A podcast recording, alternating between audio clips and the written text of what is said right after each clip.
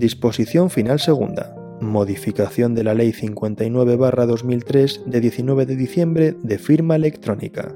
En la Ley 59-2003 de 19 de diciembre de firma electrónica se incluye un nuevo apartado 11 en el artículo 3 con la siguiente redacción. 11. Todos los sistemas de identificación y firma electrónica previstos en la Ley del Procedimiento Administrativo Común de las Administraciones Públicas y en la Ley de Régimen Jurídico del Sector Público tendrán plenos efectos jurídicos.